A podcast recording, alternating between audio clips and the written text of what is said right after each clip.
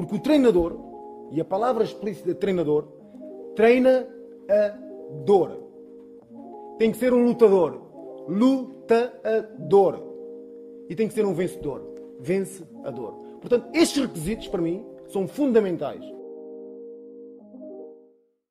Olá a todos, bem-vindos a mais um episódio do Modo Carreira, um podcast do Projeto 78. Comigo os habituais João Nuno Souza e João Blanco e hoje um convidado muito especial, um amigo meu pessoal, Luís Profeta, que está aqui para partilhar um bocadinho da, da sua experiência connosco. E eu começava para, por perguntar ao Luís como é que surgiu inicialmente uh, o seu interesse pelo, pelo treino, porque já sabemos que normalmente quando somos miúdos começamos a jogar futebol, mas como é que surgiu depois o interesse pelo treino? O interesse, uh, em primeiro lugar, uh, bom dia a todos, ou boa tarde, já é hora do almoço quase, mas respondendo à tua pergunta, João, o interesse pelo treino surgiu primeiramente por um, um aspecto negativo que me ocorreu na minha vida.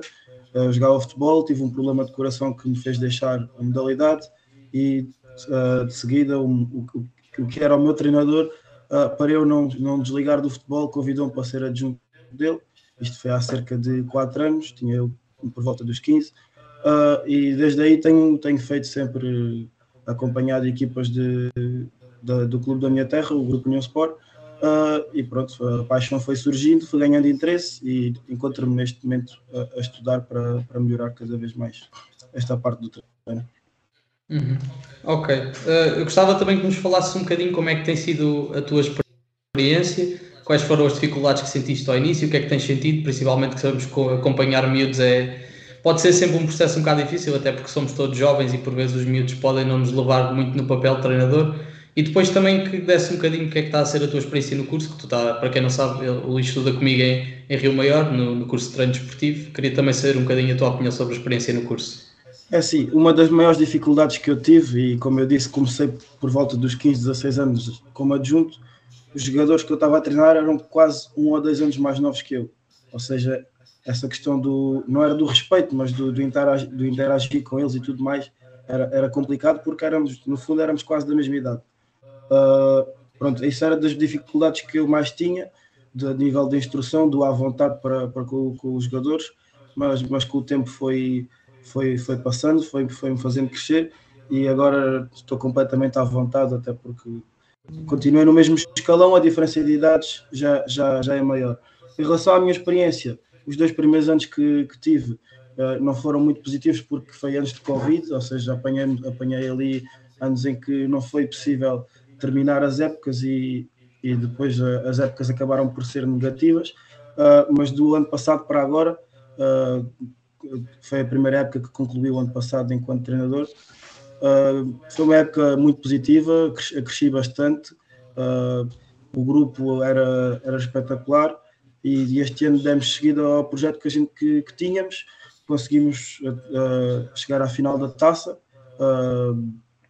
os miúdos têm evoluído bastante, encontramos agora no, no, no segundo lugar da, da, da, classificação e, pronto, e basicamente temos vindo a crescer bastante, não só eu, mas a minha equipa técnica, porque tem sido a mesma ao longo dos anos. E, e em termos do, do, do, curso, o curso comecei, comecei contigo ano passado uh, e já, já comentei isto e temos dado bastante ter aulas, por exemplo, de, de, futebol e chegar aos treinos ao final do dia e pensar em certas coisas que aprendi e consigo aplicar logo na hora, o que é, o que é bastante positivo e ajudou-me a crescer, principalmente do ano passado para, para cá. Ok. Uh, não sei se o, se o Blanco e o Jota têm alguma questão que quisessem colocar? Alguma curiosidade vossa? Eu estou a gostar de ouvir, portanto. Não sei. Não sei, alguma, alguma curiosidade que tenham? Ele, ele está na, na AF de Débora, o Montemor enquadra-se nessa associação. Não sei se querem fazer alguma pergunta sobre isso. Sabemos que nós, estando aqui mais no contexto de Lisboa, por vezes no, nestas regiões de, do país, como por exemplo Évora ou Algarve, por vezes até há falta de miúdos, há algumas dificuldades, por vezes até não há instalações adequadas para o treino. Não sei se querem fazer alguma pergunta sobre isso. Ah, acho que acabaste de fazer duas perguntas muito interessantes. Eh, portanto, mas deixa-me só dizer uma, uma coisa. Um, tu falaste que no, logo quando começaste, um, logo quando começaste, sentiste um bocadinho essa dificuldade, porque imagino que estivesses a treinar o que era, o que era a tua própria equipa. Um, como, é que, como é que foi fazer a transição para treinar uh, malta que se calhar tu conhecias da escola, que eram mesmo teus amigos, uh, para treinar malta, obviamente que era da mesma idade, mas tu ficando mais velho, qual foi a diferença que tu foste sentindo, um, quer do, no modo que os jogadores te viam a ti, quer do modo que tu interagias com os jogadores? Sim, a equipa com que eu estava a treinar uh, era só era dois anos, um ano mais nova, seja, nunca os apanhei enquanto jogador, mas jogava contra eles quando era treinos, de, por exemplo, iniciados contra infantis, juvenis iniciados, ou seja, nunca os apanhei enquanto cheguei com eles, mas conhecia-os, como, como estás a dizer, tinha amizades com eles, com muitos deles. Uh, uh, uh, o que me ajudou mais, se calhar, eu tinha um, um, treinador que, a nível de respeito, os atletas, foi uma coisa como eu nunca tinha visto, toda a gente lhe tinha respeito, ah, e isso ajudou-me, porque ele passou isso aos jogadores, eles também sentiam uh, sentiram na minha pele a dificuldade que foi deixar de jogar futebol e sentiram que eu estava ali uh, numa posição complicada, então nunca foi complicado de, de, em termos de, de, respeito de interagir, uh, pelo contrário, os jogadores foram-me sempre ajudando e tinha essa vontade para, para com eles. Uh, e foi, foi isso uma, uma facilidade que me, que me ajudou a crescer nesse aspecto. Ok. Black, queres colocar alguma questão? Não, não queria perguntar, tu começaste a treinar mais ou menos com que idade? 16. 16, pois. Queria-te perguntar como é que foi a adaptação. Obviamente que é, havia essa dificuldade acrescida de estás a treinar a malta mais ou menos a tua idade. Mas queria-te perguntar como é que foi a adaptação ao mundo do treino em si, porque eu falo por mim, eu aos 16 tinha pouco ou nenhum conhecimento do mundo do treino, queria te perguntar como é que, como é que isso correu. Uh, imagina, eu quando eu, eu, sempre fui adjunto e continuo adjunto do, de, de iniciados, sempre fui o escalão com que tive. Eu considero que no, que no primeiro ano em que estive a treinar, basicamente o, o que eu fazia, era, éramos muitos jogadores, inclusive tivemos de dispensar os jogadores, eram cerca de 30 e ficámos com 24. O meu papel aí era, uh, principalmente, o treinador dava o treino e os atletas que ficavam de fora, eu aplicava exercícios individuais aos miúdos ou seja, não tinham um papel muito importante no, no que era o, o, a preparação do treino, a interação para com os miúdos no, no contexto de grupo, de, de, exercícios, seja de finalização, seja de, de, de organização defensiva, isso era mais do, do, do, treinador principal. Ou seja, eu fiquei mais numa, numa posição onde observava mais a maneira como ele interagia e como trabalhava a equipa, e, e se calhar no ano a seguir, que já não, já não tive com ele e surgiu o treinador, eu, eu captei muita dessa informação e comecei a fazer também uh, da forma com, como ele fazia, ou seja, basicamente da forma como ele trabalhava, eu considero que é também uh, muito parecida à forma que eu, como eu trabalho hoje em dia. E foi um bocado por aí. Ok. A questão, a questão que eu ia colocar até era nesse sentido. Atualmente, quais é que são as, as tuas responsabilidades dentro do, do processo de treino? Se tu tens uh, uma cota de parte no que é a construção de, de, planos de treino e de microciclos ou só apenas é chamado quando é na, na situação de aplicar no contexto de treino? Como é que isso funciona? Não, o, este treinador temos feito, por exemplo, eu, eu só consigo ir aos treinos à sexta-feira e, e, ele dá treinos à terça, à quinta e depois está à sexta comigo. Ele dá uma liberdade para ser eu a planear. Ele diz-me o que é que quer e eu planeio a sexta-feira toda. Ele planeia a terça e quinta e eu à sexta-feira vou lá, sou eu que dou o treino e ele fica uh, mais na parte observacional. É porque ele dá-me essa liberdade, ele está à vontade também, também comigo, sabe do, do que é que eu sou capaz e, e, basicamente no que é as decisões, ele tem sempre a decisão final e tudo mais, mas, mas eu diria que é, que é, uma relação muito aberta no que, é, no que é o papel das decisões, eu dou a opinião, eu não tenho, ele dá-me à vontade para, para intervir, seja no jogo, seja no treino, não, não há isso não há essa proibição, digamos assim. Depois confraternizamos, confraternizamos os dois e decidimos sempre o que é que é melhor, mas tenho completa vontade para, para que é planear e, e interagir durante o treino. Ok. Uh, e uma curiosidade minha que eu tenho. O facto de não poder estar praticamente a semana toda com os miúdos, só estares num treino e no jogo, não faz com que os miúdos desliguem um bocadinho de ti e te olhem de uma maneira que ah, ele só vem este treino, nem sequer te faz bem parte. Como é que, é, como é que isso acontece? O que é que os miúdos sentem e o que é que tu sentes? Eu acho que isso acontece mais comigo do que com os miúdos. Uh, eu sinto-me por vezes desmotivado ou mais desligado da equipa do que propriamente os miúdos desligados de mim, porque quando eu lá vou é como se a gente tivesse estado a semana toda juntos, ou o mês todo juntos, ou quando vamos a torneios, uh, não sinto essa, esse posto de parte, digamos assim, dos miúdos para comigo. Eu é que, na minha opinião, eu sinto mais isso uh, do que eles, porque não estar com a equipa, não estar uh, em todos os momentos nos treinos, a trabalhar com eles, acaba por ser um pouco desmotivante. Acho que eles não sentem tanto isso. Ok. Uh, uma curiosidade minha que eu tenho, o que é que tu achas que é o nível da Associação de Futebol de Évora no contexto da formação? Achas que a maior parte dos clubes trabalha bem, se há condições para trabalhar? Como é que é o nível do, dos treinadores, as infraestruturas? Qual é que é a tua visão que tu tens, tendo em conta que estás aí enquadrado? É assim, se falarmos em, em nível de equipas, nível de qualidade, é muito inferior ao que é, por exemplo, uma Associação Futebol Lisboa, uh, uma Associação Futebol Setúbal, por aí. Uh, em termos de infraestruturas, está melhor, contudo, não é o ideal. Por exemplo, eu à sexta-feira treino num campo de pelado ainda, mas pronto, é o único clube na, na, no meu distrito em que treino em pelado ainda.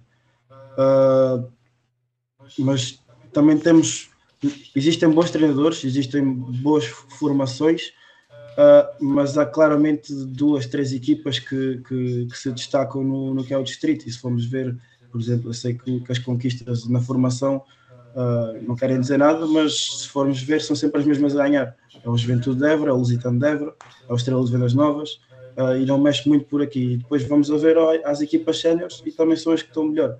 Ou seja, existe uma discrepância do que são as melhores equipas e das que estão melhor preparadas para aquelas que, que não têm tantas condições ou que, que não têm tantos jogadores, porque estando em Évora, o Lusitano e o Juventude estão no, para além de estarem no centro do distrito, são a maior cidade e conseguem ter os jogadores que, que querem e, e, escolhem basicamente, é como se fosse um Benfica e um Sporting em Lisboa. Eles escolhem os jogadores que querem e o resto fica com o resto. Ok. Ok, Luísa, obrigado por partilhares a, a tua experiência também. Agora, passando aqui para uma temática mais geral do episódio, como na semana passada, que eu infelizmente não pude estar presente, se acabou por falar sobretudo da, da, dimensão tática, eu hoje queria trazer para este episódio a dimensão física, técnica e psicológica. Como sabemos, estas são as quatro dimensões do jogo. E eu gostava de vos perguntar, primeiramente, se vocês consideram que, que alguma destas pode ser considerada mais importante, principalmente no treino dos jovens. Blanco, começando por ti. Uh, tu, ou seja, eu acho que no geral não existe nenhuma mais importante. É como tu quereres pegar num carro de quatro rodas e tirares uma delas. O carro não vai andar. Uh, eu segui, já, a seguir já te explico porque é que eu estou a fazer Agora, esta tu, pergunta. Depois, tu depois uma... perguntas e quanto a treino dos jovens. E isso aí é capaz de ser pergunta com rasteira, porque depende... Eu sinto que vem aí uma armadilha. Exato, eu também sinto que vem daqui a armadilha. Mas, mas a falar ainda porque esta não, primeira porque, seja, eu acho que isto também...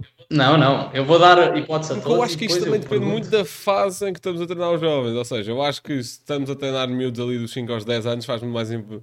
Existe tem de, se, tem de ser mais a parte técnica, acho eu, enquanto se calhar numa fase mais avançada tem de ser mais os princípios específicos e se calhar uh, mais a, a, parte tática. Isto é uma visão minha, sem grande tempo de reflexão e com a pressão de possivelmente estar aí uma armadilha.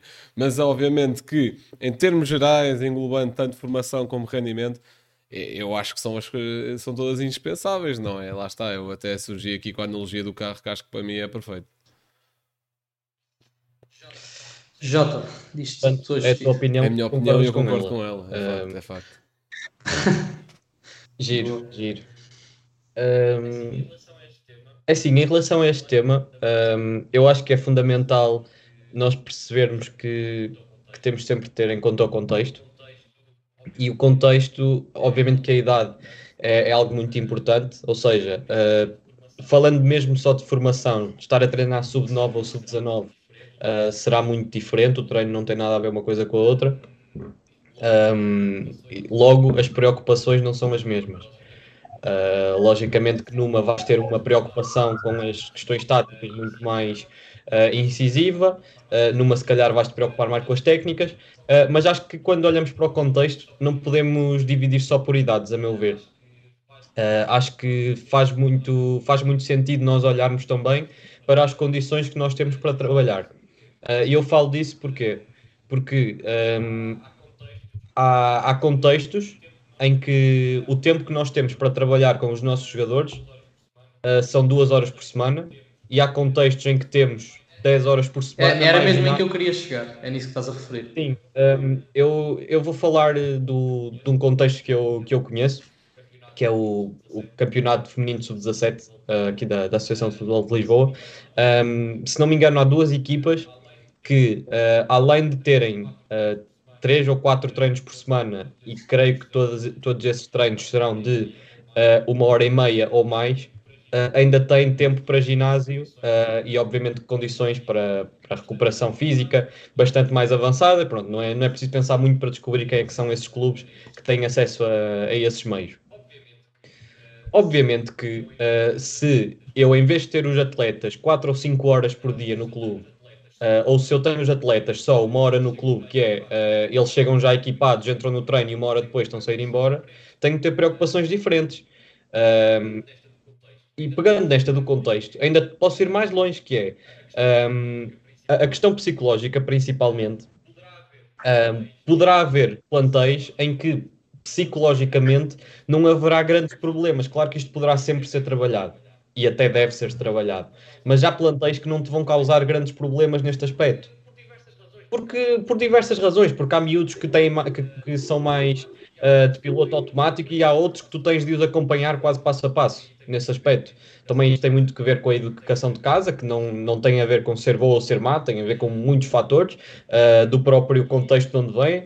E, e, eu acho que nós, às vezes, mesmo no mesmo plantel, uh, há jogadores uh, em que a parte psicológica é fundamental para se aquilo corre bem ou mal, e há outros em que tu podes passar o ano todo sem, sem focar nesse aspecto com eles e podem evoluir imenso e ter um grande rendimento. Portanto, eu tenho muita dificuldade em responder a esta pergunta sem dizer depende. Um, mas, mas eu gostava de, de, ouvir a tua explicação para isto, porque um, também, também é, é das coisas mais interessantes deste projeto é que um, tu lês coisas. Eh, o, que, o que. Portanto, gostava de ouvir também a vossa opinião, a tua e a do um Luís. Teórico, uh, futebol, um teórico. Força Luís, fala que eu depois falo. É assim, como eles disseram, e eu concordo com eles, acho que qualquer uma delas é, é importante, porque elas estão interrelacionadas e faltando uma, uh, o que vai ser o rendimento do, do, jogador vai ser logo menor do que um jogador que tem elas todas bem, bem definidas e, e bem trabalhadas. Contudo, se eu tivesse que escolher alguma uh, que eu considero mais importante, eu diria a técnica. E a técnica, porque se nós, nós formos pensar uh, por exemplo, em miúdos de 6, 7 anos, provavelmente não vamos trabalhar o físico ou não vamos trabalhar a parte física. E a técnica vai trabalhar. Vais a iniciados, ok, já trabalhas físico, mas trabalhas técnica também. Vais aos séniores, continuas a trabalhar a técnica. Ou seja, a técnica trabalha-se em qualquer, em qualquer idade, em qualquer fase. E era, é, é simples a razão porque eu se calhar considero isso mais importante, porque automaticamente um jogador que está bem evoluído tecnicamente, o que é o jogo coletivo vai logo ser uh, mais, mais, produtivo, mais produtivo, digamos assim.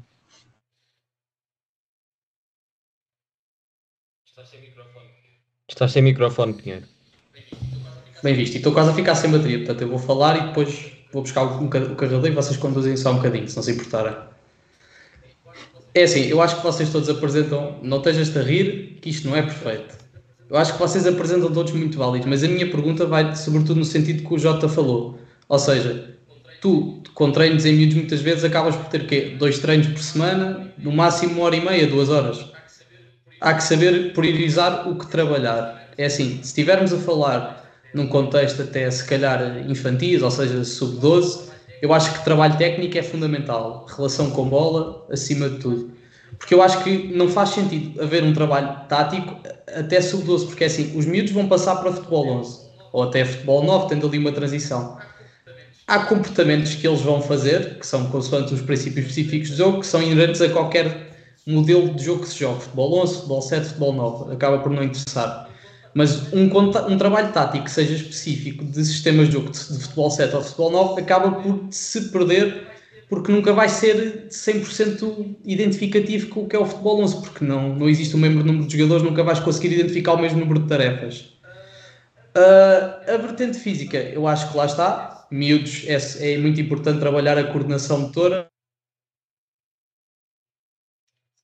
E ficou sem bateria. Se calhar foi, não é? Portanto, após uma excelente opinião do Pinheiro, queria perguntar aqui ao Jota se ele tinha. Não sei, se, se tens perguntas. Queria te perguntar se tens perguntas. Querias-me perguntar se eu tenho perguntas. Olha, hum, eu acho que esta reflexão está a ser interessante. Uh, e é assim, nós estamos a falar de priorizar umas em relação às outras, uh, e, e, acho que é importante esta palavra, priorizar. Nós não estamos a, a, excluir nenhuma delas, até porque se olharmos para um processo de treino, uh, assumo eu, terá sempre uma parte técnica, a não ser que não esteja a jogar futebol, a não ser que seja aqueles jogos de, de futebol e coisas assim. Se, mas, mas, mesmo assim, se for aqueles exercícios em que só se marca gols de cabeça, até pode estar a treinar cabeceamento. Ou seja, um, estamos sempre a falar de priorizar umas coisas em relação às outras.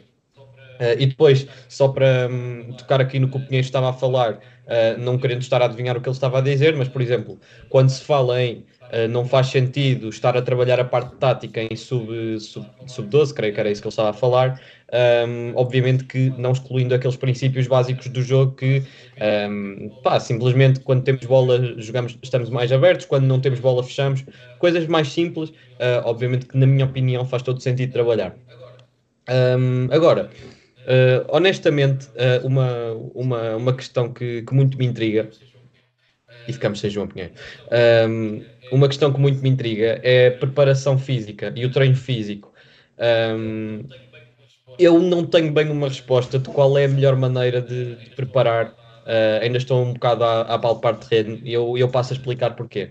Uh, como, como quem ouve este podcast com alguma regularidade, apesar de só haverem dois episódios, sabe, e como vocês estarão a par, eu estou em dois contextos diferentes, um de futebol de 9 e um de futebol de 11, um de sub-17, outro de séniores. A equipa sénior uh, faz muito mais trabalho físico do que a equipa físico, ou seja, especificamente físico, trabalho sem bola, uh, mesmo só de, uh, de preparação física, muscular, etc. A equipa de sub-17 não, acho que não fez nenhum exercício sem bola ao longo do ano. Um, e a equipa de sub-17 nunca acabou nenhum jogo uh, em que nós pensássemos, pronto, já não dá mais, elas estão cansadas, uh, perdemos porque o adversário está mais preparado fisicamente e com a equipa sénior isso já aconteceu várias vezes. Uh, portanto, não me parece lógico também concluir que é melhor não trabalhar isso do que trabalhar. no entanto, não tenho bem uma resposta para isso, por isso gostava de vos perguntar, se calhar vou passar agora ao Luís, um, Luís, tu que preparas treinos um, como é que tu encaras esta parte mais física? Uh, se tu tens exercícios específicos para trabalhar a parte física e excluís a parte técnica, se tentas juntar, uh, qual é a importância de uma e da outra e se podem, se podem estar juntas ou se faz mais sentido estarem separadas? É assim, no, a, a, meu ver, no, no, que são miúdos, eu gosto de trabalhar a parte física com bola. Uh, porque, porque os miúdos vão se sentir mais motivados. Quando é parte física, eles se calhar dizem, epá, me apetece trabalhar isto, isto é muito chato, custa muitíssimo. E se calhar nós a metermos bola, vamos tê-los mais focados, mais motivados e vão, vão conseguir ir de encontro ao, ao, ao, objetivo que eu pretendo mais facilmente. Agora, se me falares de, de equipa sénior, aí se calhar já tem que tornar sem bola, já, já tem que fazer uh, exercícios diferentes. Uh, tocando só aí no mais um ponto, se for velocidade, por exemplo, velocidade, eu nunca trabalho com bola, ou é raro à vez, à vez que trabalho com bola, porque já tem a competitividade, faço sempre competições, divido em equipas, divido um para um e tem que, tem que há competição, eles vão ter, vão estar focados na mesma. Uh, e, e, respondendo assim à tua pergunta, faz-me faz sentido em miúdos, em iniciados, em que, o que seja trabalhar a uh, parte física com um bocadinho de técnica também, só para os termos mais focados e dentro do, do, do exercício. Mas então tu achas que o, o único motivo para tu meteres bola é mesmo para, para manter o foco dos jogadores? Não digo que seja o único, uh, mas é, para mim é um dos, mais, um dos que faz mais diferença nesse aspecto. Ok.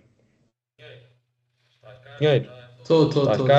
Peço desculpa, pá. Aquilo dizia, eu, eu vou dizer, aquilo dizia 14 minutos. Eu achei que eram mesmo 14 minutos, mas acho que foram só 14 segundos, então. Pronto. não, não, sei se querem que eu coloque a minha ideia que eu estava a falar há bocado. Depois também gostava de falar sobre isto, mas se quiser já despachar isso.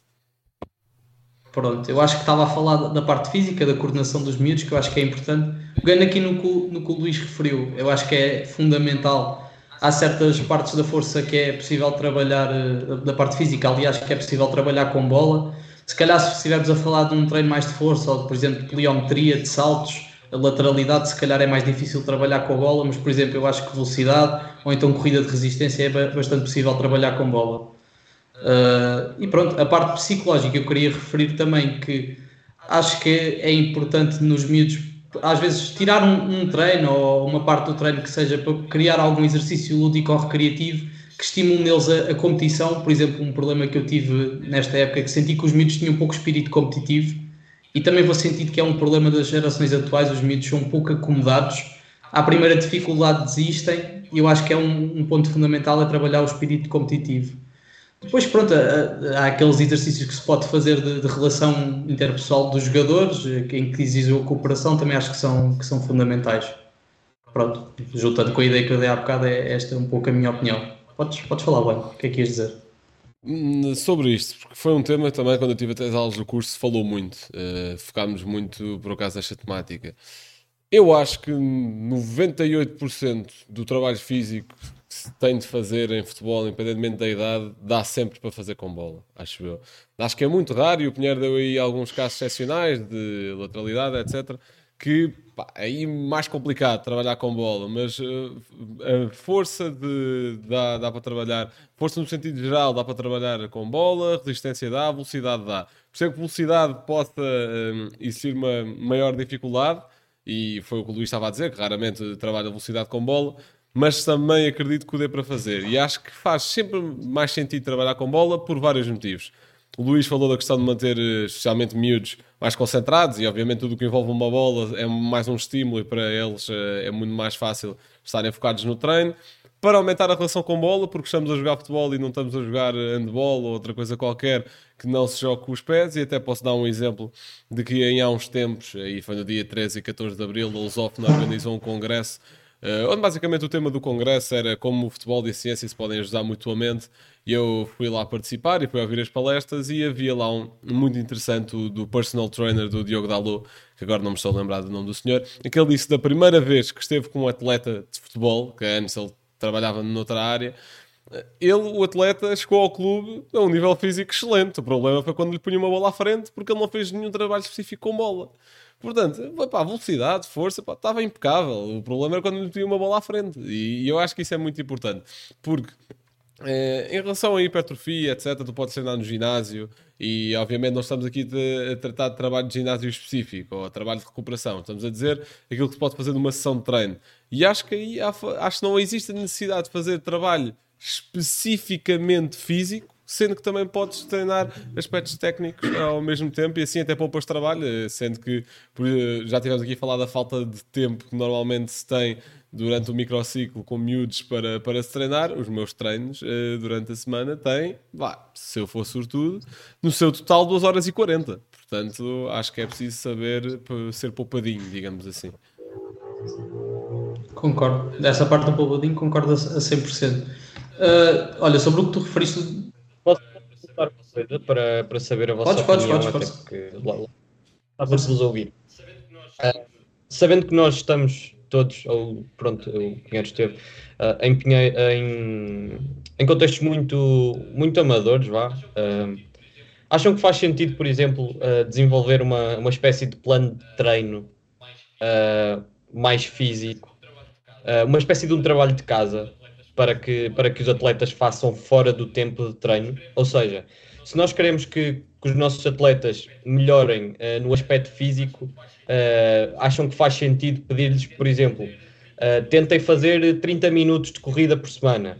Exemplo completamente aleatório. Ou tentem fazer, sei lá, X flexões, X abdominais numa, numa semana. Acham, acham que isto faz sentido? Eu acho que pode fazer todo o sentido. Acho que é utópico por vários motivos. Porque, pelo menos no contexto de formação, é pá, e obviamente que isto depende de miúdo para miúdo, há malta com um contexto competitivo muito acima e quer é melhorar, mas o Pinheiro até já teve a falar um bocadinho como isso é mais a exceção do carreira neste momento. Acho que há muitos que não estão interessados em fazer coisas fora do treino. Mas vamos imaginar que eles até, que eles até estão primeiro lugar, excelente, porque nós já temos pouquíssimo tempo de treino. Epá, se eles querem fazer alguma coisa, nem que seja individual fora do treino, eu assino já em baixo, como é óbvio. Agora, eu acho que esse tipo de plano tem de ser muito específico e muito individual, porque as necessidades, porque a partir do momento em que estás a pedir a um atleta para fazer trabalho específico, o objetivo do trabalho também tem de ser específico, visto que nem todos os atletas têm necessidade de melhorar a velocidade, nem todos os atletas têm necessidade de melhorar a força, nem todos os atletas têm facilidade de melhorar a resistência. Acho que era preciso haver esse trabalho específico. O que para o treinador é um trabalho acrescido, mas se houver essa oportunidade, eu pelo menos assinava logo em baixo. Acho que é preciso conhecer muito bem o teu atleta para perceber aquilo que lhe podes dar, no fundo. Eu acho que tu nunca vais ter nenhum atleta que não precise de melhorar a velocidade seja, nem não estou a dizer que resistência. Olha, vai, melhorar, estou a dizer que tem outras até acrescentei uma necessidades. coisa importante.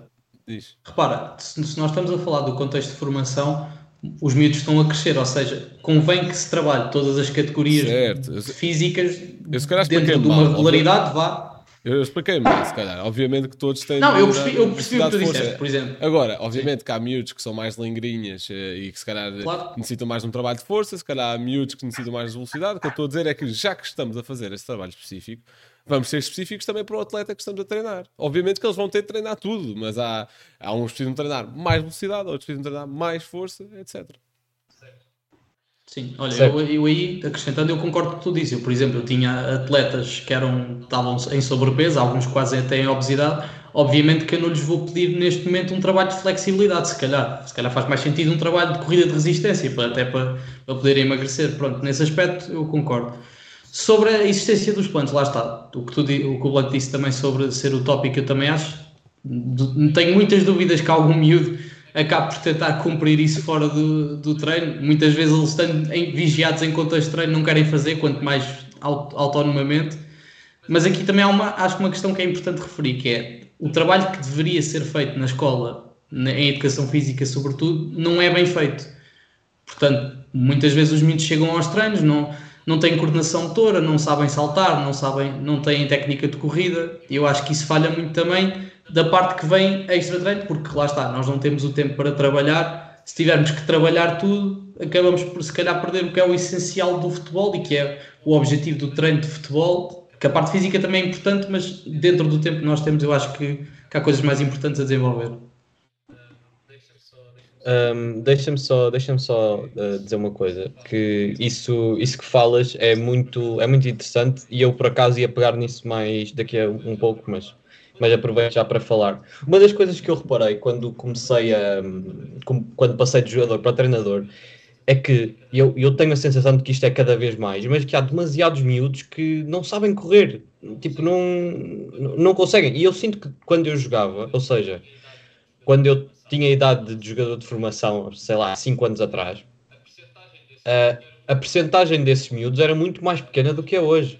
Uh, e depois, claro que se metem outras questões, por exemplo, claro que sempre foi normal que aqueles miúdos que crescem muito rápido uh, tenham algumas dificuldades nesse aspecto, mas, mas isso sempre foi assim. Agora, uh, mesmo pessoal com, com uh, formas físicas mais, mais normais, mais comuns, não, não que as outras sejam normais, obviamente, uh, acho que tem cada vez mais dificuldade. E eu não vou, uh, não vou limitar isto só ao aspecto físico, mas eu sinto que, mesmo no aspecto técnico, eu, hoje, eu acho que hoje é preciso trabalhar isso muito mais, porque os miúdos jogam muito menos à bola do que jogavam há 10 anos, ou há 15, Olha, ou e há se me 20, permites ou há 5. acrescentar, até acho que até o aspecto psicológico pode estar dentro disso, sinceramente. Eu depois já explico mais.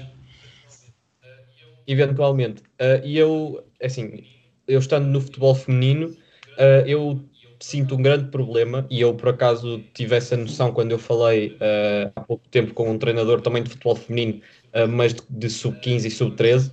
Uh, ele basicamente perguntou a um plantel que teria 25 jogadoras.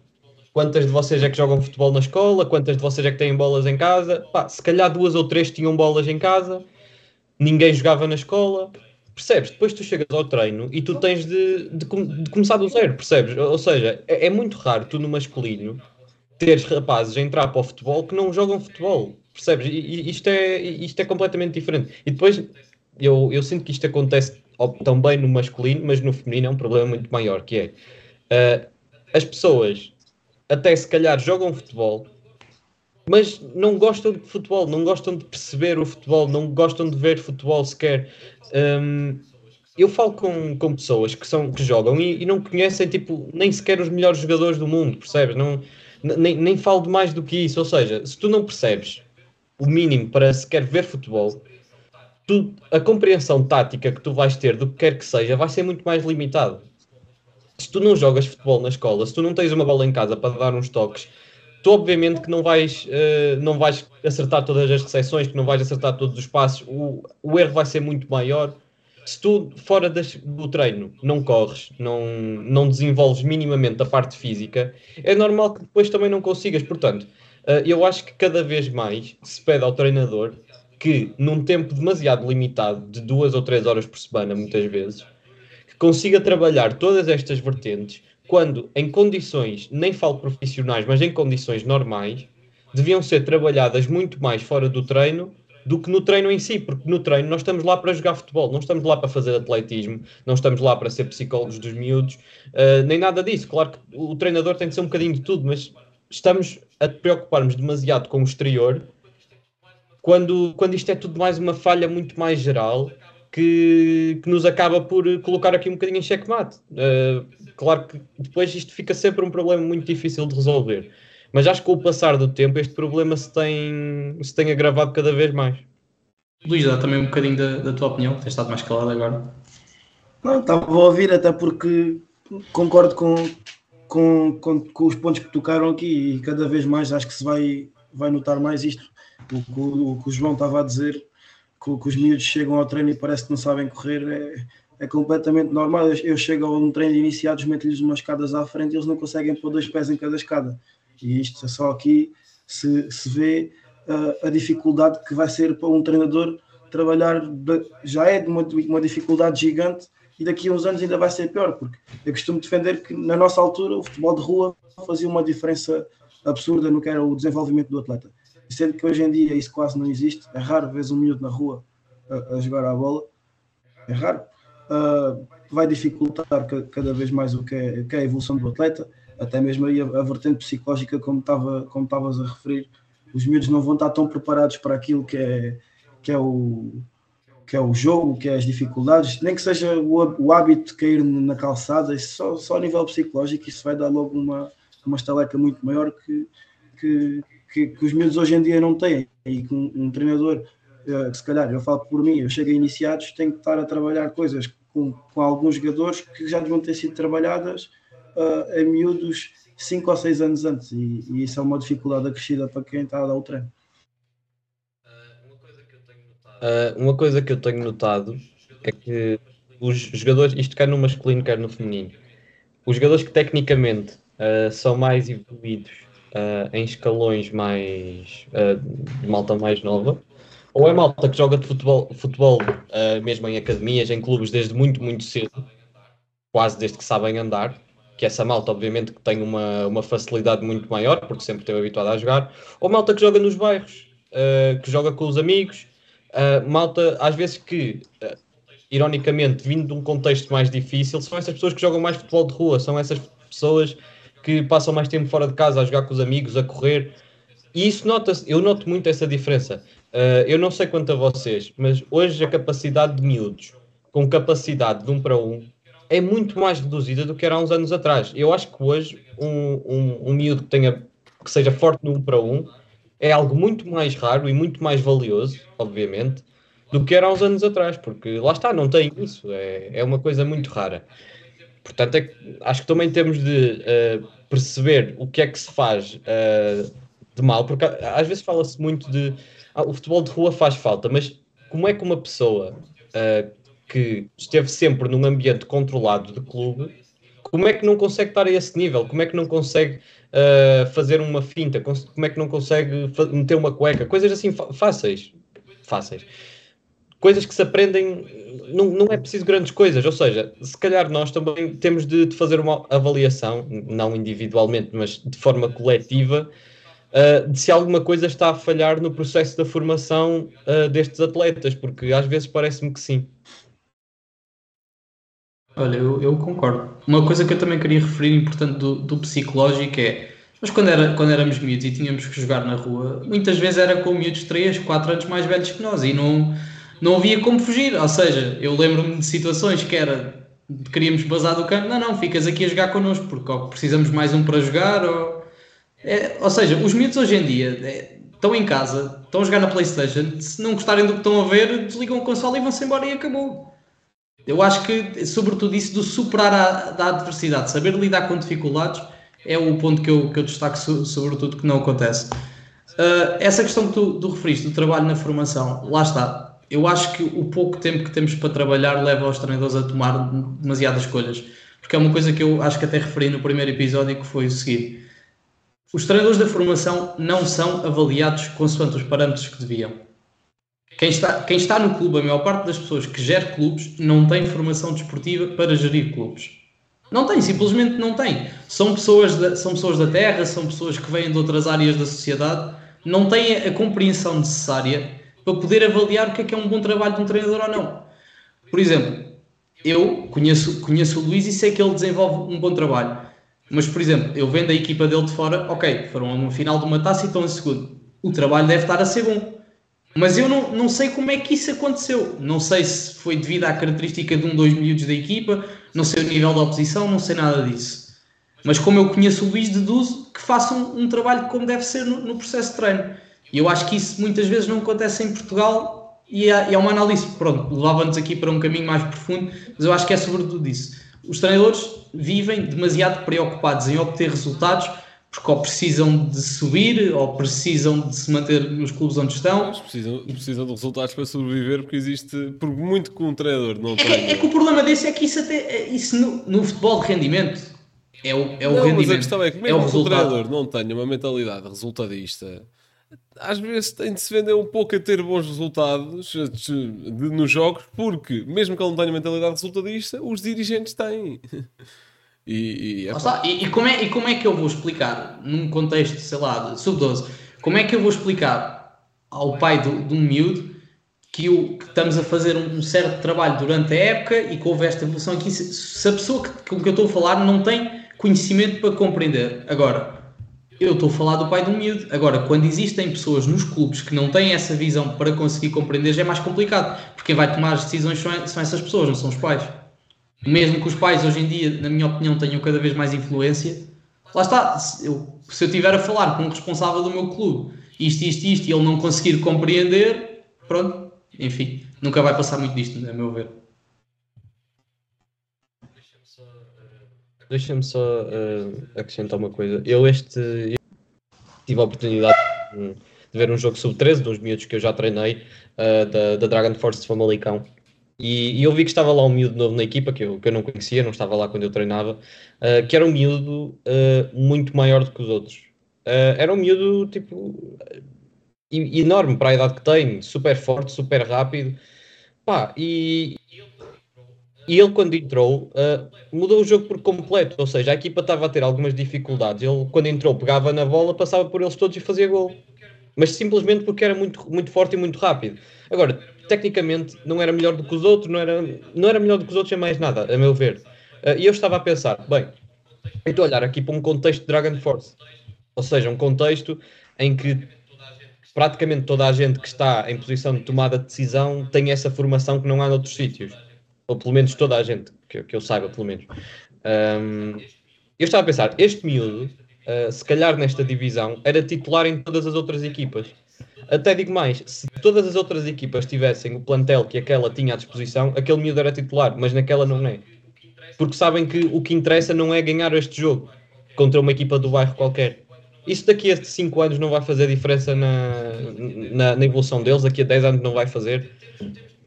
Temos, temos de compreender muito bem o que é que se quer. E eu não acho que uh, os treinadores precisem de resultados para sobreviver na formação. Uh, eu acho que às vezes já há muito uma questão de, de ego dos próprios treinadores que, que às vezes se atropelam a si próprios um bocadinho, que é querem demasiado ganhar, uh, até porque lá está, se, se, querem algo para mostrar, até porque os próprios clubes uh, valorizam quem ganha. É, é assim, sempre foi, não sei se sempre será.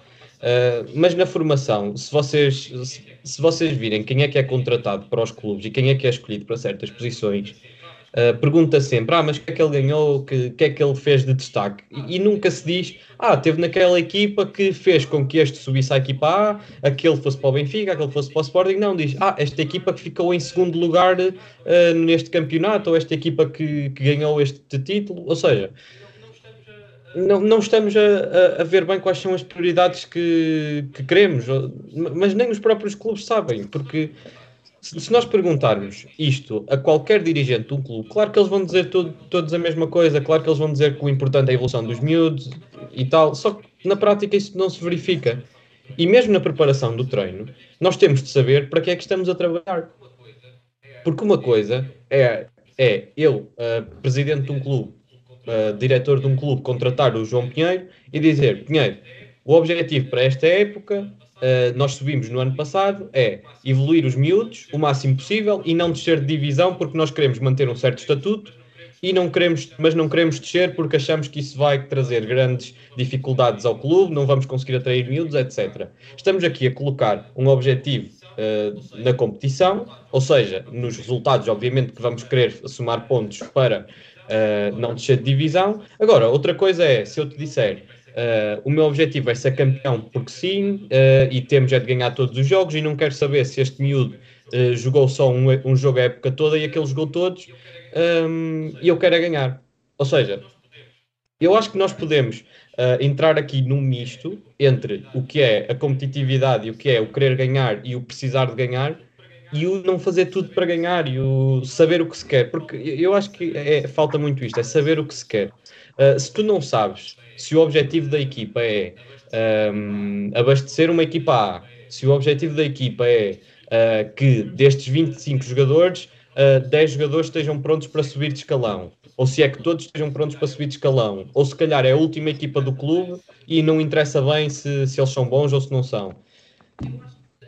Eu acho que esta conversa tem de, tem de se ter, e se não se tiver, o próprio treinador um, no processo de treino e na preparação do treino, na preparação da época, vai andar um bocado sem saber o que fazer e sem saber o que deve fazer e, o que, e quem agradar. Uh, portanto, eu acho, que, eu acho que é preciso falar mais e pensar mais e, e tomar as decisões com base num objetivo. E temos de estabelecer qual é o objetivo que nós queremos. É legítimo uh, que o meu objetivo seja uh, não descer de divisão, porque senão vou perder dinheiro em patrocinadores, vou perder uh, capacidade de captar miúdos, que se calhar até preciso dos miúdos para, para ter mensalidades e continuar com o clube uh, nas condições que está. Como também é, é legítimo eu dizer, é assim, não me importo nada com a classificação, só quero que eles evoluam o máximo possível. Certo. Blanco, perfeita, querem dizer alguma coisa? Só para, para fechar? Força, Luís. Eu aqui não, não, ia dizer que aqui neste ponto acho, acho que também já falaram um bocado de, de, de forma geral tudo, não tenho grande coisa a acrescentar. É, só, é, é um ponto muito sensível temos em vários pontos chaves que, que faziam diferença. É, não é um ponto fácil de, de, de se resolver. Eu, o, que eu, o que eu gosto de fazer é o, o que os outros fazem, eu não tenho controle uh, gosto de, da, minha, da minha forma de trabalhar, da minha forma de pensar, é aí que eu posso, posso influenciar, ok? Que é, é feio, entre aspas, ver certas coisas que acontecem no futebol de formação, mas aquilo que eu posso controlar é aquilo, é aquilo que eu faço, por isso uh, não, tento, não, tento desligar-me um pouco disso uh, e, e focar naquilo que eu consigo controlar apenas. Percebo, percebo também a perspectiva do Luís. Um, pronto, o que o Jota disse tem, tem muita razão e de, é uma questão muito preocupante a nível da formação, como é óbvio. Ou seja, o foco da formação, para quem percebe de, deste mundo, e obviamente se calhar alguns dirigentes não querem minimamente saber disso, nunca pode ser o resultado. Agora, eu também não quero levar isto a um ponto em que se esquece completamente o resultado. Por, ou seja, eu acho que o principal objetivo não deve ser ganhar, mas acho que deve ser um objetivo, porque acho que alimenta espírito competitivo entre os miúdos. Acho que é sempre mais fácil para um treinador, para um plantel, para toda a gente trabalhar sobre vitórias. Acho que existe todo um espírito coletivo melhor e um melhor ambiente nesse sentido. Agora, não pode ser, isso não pode acontecer só sobre vitórias. Temos de arranjar condições para a longo prazo desenvolver, então a nível da formação, principalmente a nível uh, individual, porque eles, uh, falando de, uh, do ponto de vista do futebol de sete, e tal como o Pinheiro disse, se calhar a nível tático não faz grande sentido pré-defini-los ali uma certa coisa, se eles no ano a seguir vão apanhar com outro treinador num outro tipo de jogo, onde vão estar 11 pessoas na sua equipa a jogar ao mesmo tempo, e já não faz sentido nenhum aquilo que eles aprenderam.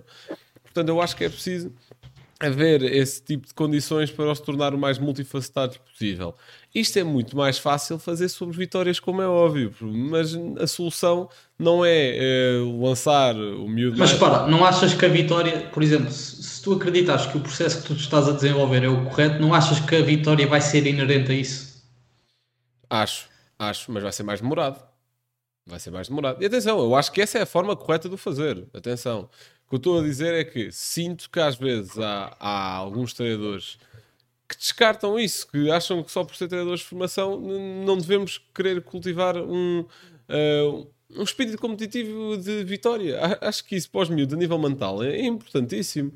Por muito que, pá, uma coisa é um, sei lá, uma equipa que foi criada de raiz de um ano para o outro e que está numa divisão com o Sporting, Benfica, Zibelense, etc. É pá, pronto, tudo bem.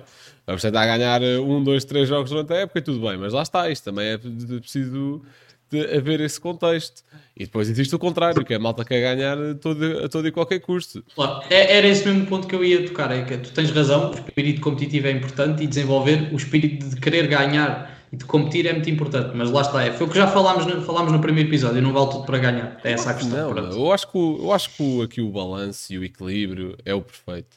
Não gosto de nenhum dos extremos, obviamente um é mais grave do que o outro, que é o fazer tudo para ganhar a nível da formação, esse é que não faz mesmo sentido nenhum sei lá, por exemplo, no, no Palmense, no escalão acima do meu, este ano conseguiu empatar 2-2 com a equipa A do Benfica do escalão. Epá, e a equipa A do Benfica, os treinadores estavam passadíssimos com o árbitro porque têm essa pressão de resultados por parte de dirigentes, e essa parte eu também percebo. Pá, e jogadores a fazer antijogo, meu, tipo, na formação, têm 12 anos, meu. Acho que isto não faz sentido nenhum. Mas, e isto até nem acho tão grave como meter sempre o miúdo mais alto e mais rápido na frente de todos os jogos e ele é totalista de minutos na época toda. Acho que isso é muito mais grave porque está a tirar a oportunidade a outros atletas de evoluir. Concordo. Eu queria dar também uma nota final para juntar ao tema global do episódio, que tinha sido, como, como nós começámos, a, dimensão técnica, psicológica e a física. Eu queria dar o exemplo da, da, Holanda. Não sei se sabem como é que funciona na Holanda. Na Holanda, o que acontece na maior parte dos clubes e das regiões é o seguinte: os miúdos acabam as aulas por volta das 3 horas e a partir das 3 horas até quase até às 8, 9 da noite estão no clube. Ou seja, o tempo que nós nos queixamos que aqui não existe, nesses clubes existe.